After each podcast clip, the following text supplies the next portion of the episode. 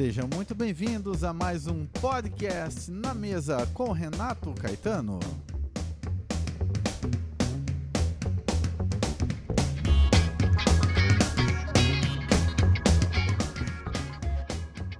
E aí pessoal, sejam bem-vindos a mais um podcast. E hoje nós temos uma super convidada. Ela nasceu em Santo André, no ABC Paulista. Ela é formada em Direito. Ela é dona da padaria mais linda da cidade. Eu estou falando com ela, Rafaela Silva, sócia proprietária da Nós. E aí, Rafaela? É Nós. E aí, é nóis. Tem que falar igual humano, entendeu? Isso, é bem assim. E aí, é Nós. É. Show. Seja muito bem-vindo. É um prazer Obrigada. ter você aqui. Prazer é meu. Legal. Rafa, a gente conversando um pouquinho antes, e para introduzir esse assunto de comida, né, que é o ambiente que nós estamos aqui, você falou um pouco do seu hobby. Uhum. Você gosta de comidas exóticas, lugares, restaurantes, Isso. uma coisa que chama muito a sua atenção. Eu sou um pouco averso a essas coisas, mas o que, que você já provou de comidas exóticas assim? Eu gosto de experimentar não só comidas de carnes ou de coisas diferentes, mas de experimentar tudo, lugares diferentes.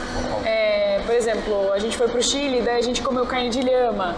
Bacana. A gente foi pra Argentina, a gente comeu carne de jacaré, sushi de carne de jacaré. Sushi de carne de jacaré, essa é, É, nova. era um sushi que era enrolado, mas a carne do jacaré era triturada. É, tinha um restaurante no Chile também que tinha carne de cavalo. Caramba. E sempre procurando restaurantes bem diferentes. Não necessariamente só de animais diferentes, mas de tudo. Sim. Desde restaurantes italianos diferentes, comida japonesa diferente, Top. é, não só aqueles rodízios tradicionais, Sim. mas carnes diferentes. Eu gosto bastante também de olhar aqueles restaurantes que tem estrela Michelin ou a Ótimo. Gourmand, que é uma linha mais teoricamente acessível ao público, que é a linha Gourmand dos restaurantes. São restaurantes muito bons, mas que tem um preço um pouco mais acessível do que os que possuem estrela Michelin. Ó, show de bola. Gente, que história. Eu tô vendo que vai render podcast. E falando sobre comida, sobre alimentação, a nós, o carro-chefe dela hoje é a confeitaria, Isso. certo? Foi uma das áreas que eu mais me identifiquei quando a gente começou. A gente começou pelos. gente- eu falei assim, quando a gente teve a ideia de montar uma padaria, eu pensei, falei, meu, eu gosto muito de padaria, porque só que normalmente quando você vai em padarias, o que, que a gente vê? Ou é um pão bom, ou uma cafeteria, daí só o café é bom, Sim. e aí você vai numa doceria para comprar um doce bom. É. Falei assim, eu quero juntar na padaria, eu quero que a gente tenha uma padaria que tenha os três produtos bons. Eu quero um pão bom, que a gente hoje trabalha com pão de longa fermentação, uma farinha muito boa, que aguenta é, fermentação maior. A gente está introduzindo, a gente está introduzindo agora pão de fermentação natural. E a gente sempre começou, e desde quando os nossos parceiros, o pessoal do Café dos Reis em, Minas, de Minas também, com os melhores cafés, 100% arábica especial, e a confeitaria. Aí quando a gente começou, o nosso maior problema era a confeitaria, porque eu não tinha uma confeiteira. Sim. A gente tinha é, uma pessoa que cuidava de panificação e confeitaria. Era uma pessoa só, que fazia os dois. Então não era bom, porque ele, a pessoa sabia fazer o básico. Porque ela não era o carro-chefe dela também. O carro- carro-chefe da, da produção dessa pessoa era a planificação. Legal. E aí eu fui estudar. Falei, meu, eu preciso estudar, preciso achar uma confeiteira. Porque eu também não era da área, não, eu não, não trabalhava na área. E aí eu fui pesquisando, estudando, estudando e comecei a gostar muito de confeitaria. Show. É Ai, uma área muito boa, Que né? é uma área muito, muito gostosa, né? Digamos Sim. assim. E aí foi nessa que eu comecei a estudar tanto sobre confeitaria. Que top. E aí acabou virando nosso carro-chefe porque a gente começou a inovar nos produtos de confeitaria. Que Que foi com essas pesquisas. E realmente achei pessoas que realmente gostavam de confeitaria também no meio do caminho. Que uma das confeiteiras está com a gente desde, praticamente desde o começo. Uau, que bacana. Tá com a gente Nossa. faz muito, faz, vai fazer uns 4 ou 5 anos já, que é basicamente quando a gente começou. Sim, A legal. gente tem 5 anos já. Ótimo. E olha, se você ainda não experimentou, recomendo. Vem aqui na nossa, que ó, tem um doce, tudo que sai daqui é maravilhoso. A gente pode falar porque a gente exper- experimentou, a gente é cliente daqui e amamos. Né? A minha esposa eu não posso nem falar, ela gosta de um sonho. Vive sonhando. Um pequeno sonho, né? Um pequeno sonho, né? Maravilhoso.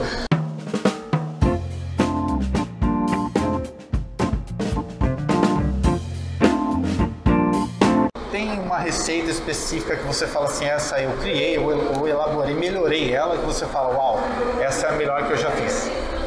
É Red Velvet, que a gente foi melhorando, ele já era bom, mas a gente foi melhorando ele com estudo. Que são ingredientes que a gente foi colocando que fez com que ele ficasse melhor ainda. Não vou te falar o ingrediente, mas Segredinho. foi o do Red Velvet, que hoje é um bolo que a gente mais vende. A gente vende em média, dependendo do dia da semana, óbvio, em média de 5 a 10, 15 me- desse bolo por, por unidades fechadas, assim, ou por fatia, ou muitos, muitas fatias. Uau. É o Red Velvet. Inclusive foi o primeiro bolo que eu experimentei da É, nossa. porque todo mundo deve comentar dele, não é? Exatamente, maravilhoso. Exato, ele é basicamente feito com cream cheese, o recheio, e a massa veluda vermelha. Na verdade, antigamente eles eram feitos, ainda tem algumas pessoas que fazem com a beterraba, para ele ficar vermelho. Mas ele não é muito aceito pelo paladar brasileiro. Então a gente acaba fazendo com corante, é, com corante comestível mesmo. Mas é um corante diferente, não solta tinta na boca, nem nada do tipo. Sim. Maravilha. Olha aqui, falando da sua atividade aqui. Uhum. Você faz um pouco de tudo. Conta pra gente como que é um dia da Rafa da nossa. Depende do dia da semana. Eu confesso que eu não sou das mais adeptas a acordar tão cedo, mas acordo, sem problema nenhum. Então a gente reveza entre eu e meu irmão, a gente reveza para ficar nas unidades. No começo era uma só. Essa daqui inaugurou tem duas semanas. Ótimo. Aí a primeira unidade a gente revezava, um cada dia um abria. Por exemplo, segunda, quarta e sexta é o meu irmão, o Renan, que abre. Que abre às 5 e meia, mais ou menos. E de terça e quinta sou eu. Eu abro menos, né? É. vida um pouquinho mais mansa. Aí quem abre, o outro fecha e a gente vai revisando. Bacana. Cada um trabalha um período. Ótimo, muito bom. Dentro de tudo isso, a, a nós conta com um ambiente climatizado, que é uma novidade para mim, por exemplo, para trabalhar na área de confeitaria. Essa, esse ambiente climatizado ele fica na unidade matriz de Isso. vocês. Conta um pouco pra gente o porquê desse ambiente climatizado, qual é a necessidade disso para a criação dos doces. A gente começou com um ambiente para as duas áreas. Então a, pade- a panificação trabalhava de manhã e depois o pani- padeiro, o pessoal da produção da panificação saía e entrava a confeitaria. Então eles dividiam o mesmo espaço. Como a produção foi aumentando, demanda foi aumentando, já não tinha mais condição de dividir os espaços. Aí a gente precisou é, aumentar. Lá o prédio onde a gente está foi, foi onde era a casa dos meus pais. Eles deram a casa pra gente, pra gente montar a padaria, porque a princípio ninguém queria alugar pra gente.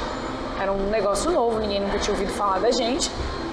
E aí a gente começou lá. Então a gente fez a reforma basicamente ali da, de uma área de produção pequena e da frente, que era a área de atendimento, também pequena ali, a lateralzinha, com um atendimentozinho, bem tradicional, bem, bem, bem simples, mas com uma proposta diferente. Ok, aconchegante. Aconchegante e de ter produtos bons. Pra mim, esse sempre foi o principal. Legal. Porque você volta porque o produto é bom, não só pela arquitetura. A arquitetura vai, vai atrair. Sim.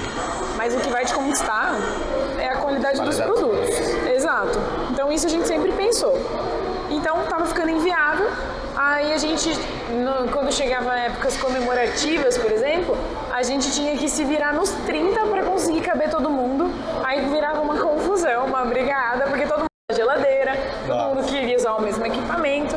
E a gente foi colocando coisas, foi colocando coisas e não tinha um- uma área climatizada, porque na panificação não precisa de área climatizada. Sim, sim. Então a gente ia trabalhando numa confusão, todo mundo embolado um em cima do outro, mas ia. Imagina essa loucura não- toda ainda na Páscoa. Exato, maior problema. Aham. Chegava na Páscoa, Limeira faz muito calor, né? Que Sim. no interior de São Paulo faz muito calor, então era praticamente impossível. Aí a gente foi estudando, eu chamei vários chefes de confeitaria, chefes de panificação. Eles foram ensinando a gente, a gente fez consultorias. Um deles foi o chefe Roger do Vale, que ele é famoso em São Paulo. O Abner, ele é de Limeira também. Bacana, Ele trabalha Sim. que são marcas de chocolate que a gente trabalha, e a gente foi chamando esse pessoal para ajudar a gente. E aí eles foram mostrando pra gente que tinha como trabalhar em temperaturas altas. Mas mesmo assim não é o ideal. O chocolate, principalmente, ele não aguenta temperaturas altas, ele derrete, a não ser que seja um chocolate igual do mercado, que é hidrogenado, que tem mais gordura do que chocolate. Aí a gente já tinha assinado o contrato para inaugurar aqui, para fazer a obra daqui, em outubro de 2019. A gente ia assinar o contrato, a gente falou, meu, no dia que a gente assinar o contrato, a gente tem que ter reformado a outra unidade. A gente fez a obra em três meses. A gente subiu dois andares, um andar, um andar de estoque e produção de confeitaria, um andar só de estoque de embalagem, porque tem muita embalagem, e outro para só de caixa d'água para quando para não correr o risco de ficar sem água também nunca na produção. Ótimo. E aí o chocolate, principalmente por isso, ele não aguenta temperaturas acima de 24 graus, para que ele mantenha todas as características, brilho, é, estrutura e etc. E aí a gente também fez aquisição de outros produtos para melhorar. É uma temperadeira automática, que faz a temperagem do chocolate automático. Você coloca o chocolate lá, ele derrete e depois ele seca o chocolate na temperatura ideal para você trabalhar. Sim, maravilha. Para fazer o chocolate aqui da nós, ele não é simplesmente um chocolate. Os doces daqui não são simplesmente Não. doces. Eles são artesanais. Isso, todos. Eles não são só lin- é, são saborosos ao paladar, eles são lindos aos olhos. Isso, essa também. É igual eu te falei da arquitetura. A arquitetura, ela atrai num primeiro momento, Sim. mas o sabor conquista. Então a nossa ideia é fazer isso com os doces. Você olha pra ele e você fica com vontade de comer. Aí você, depois que você come, você tem certeza que você quer comer de novo. Essa é a ideia dos doces também. É. Fazer com que eles sejam bonitos e gostosos. Porque se ele for só bonito, você não vai vir comprar de novo. Exatamente. Então eu preciso conquistar os clientes dessa forma. E é assim que a gente trabalha, sempre, por exemplo, comprando Nutella. Existem outras marcas de Nutella, mas Nutella é Nutella. Exato. Não existe nada parecido. A gente gasta em média de 30 a 40 baldes. Agora com essa nova unidade, em média 40 baldes por semana. Uau. Baldes de 3 quilos. Olha, Por a- semana. E essa nova unidade tem só duas semanas. Só já- duas semanas. A gente tá. A gente tá contratando mais gente porque a gente não tá dando conta de atender. Legal, e falando sobre essa nova unidade, conta um pouquinho pra gente como que foi o processo de construção dela, início e finalização. A ideia sempre foi ter uma unidade nessa avenida. Show. desde o começo, mas como eu disse, ninguém quis alugar pra gente. Então essa ideia ficou. Aí a gente montou lá, caminhamos, montamos a ideia, montamos todas as- toda a estrutura da franquia.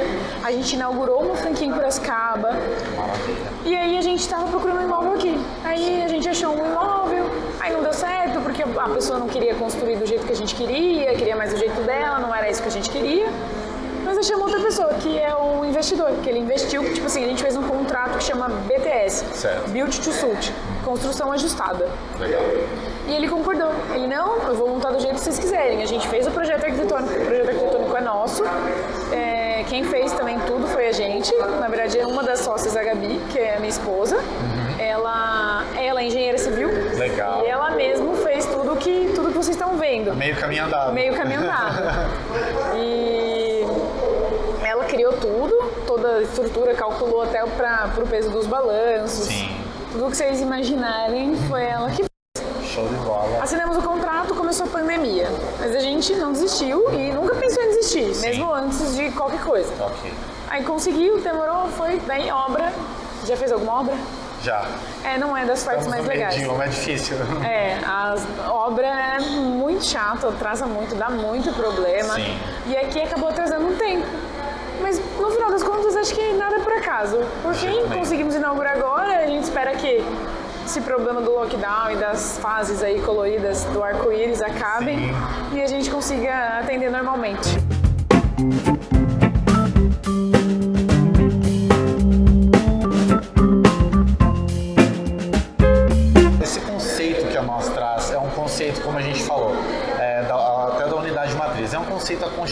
Mas aqui é uma coisa diferente.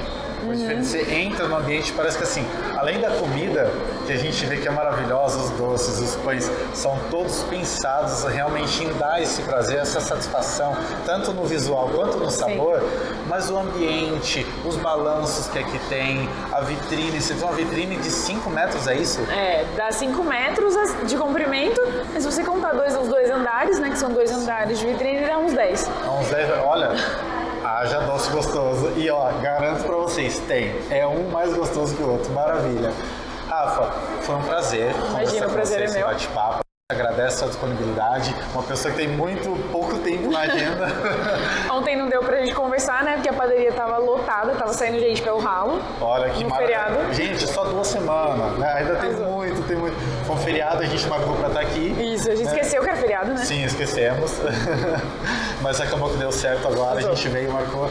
E olha, mais uma vez eu falo, venha experimentar, venha comer com os olhos, saborear. O que há de melhor em Limeira está aqui na nossa. Tá? Garanto para vocês. Rafa, mais uma vez agradeço. Imagina, obrigada. E assim a gente encerra mais um na mesa. Espero que você curta, comenta, compartilhe. Sinta-se à vontade, faça parte dessa história e venha saborear os sabores. Obrigado, gente. Até mais. Tchau, tchau.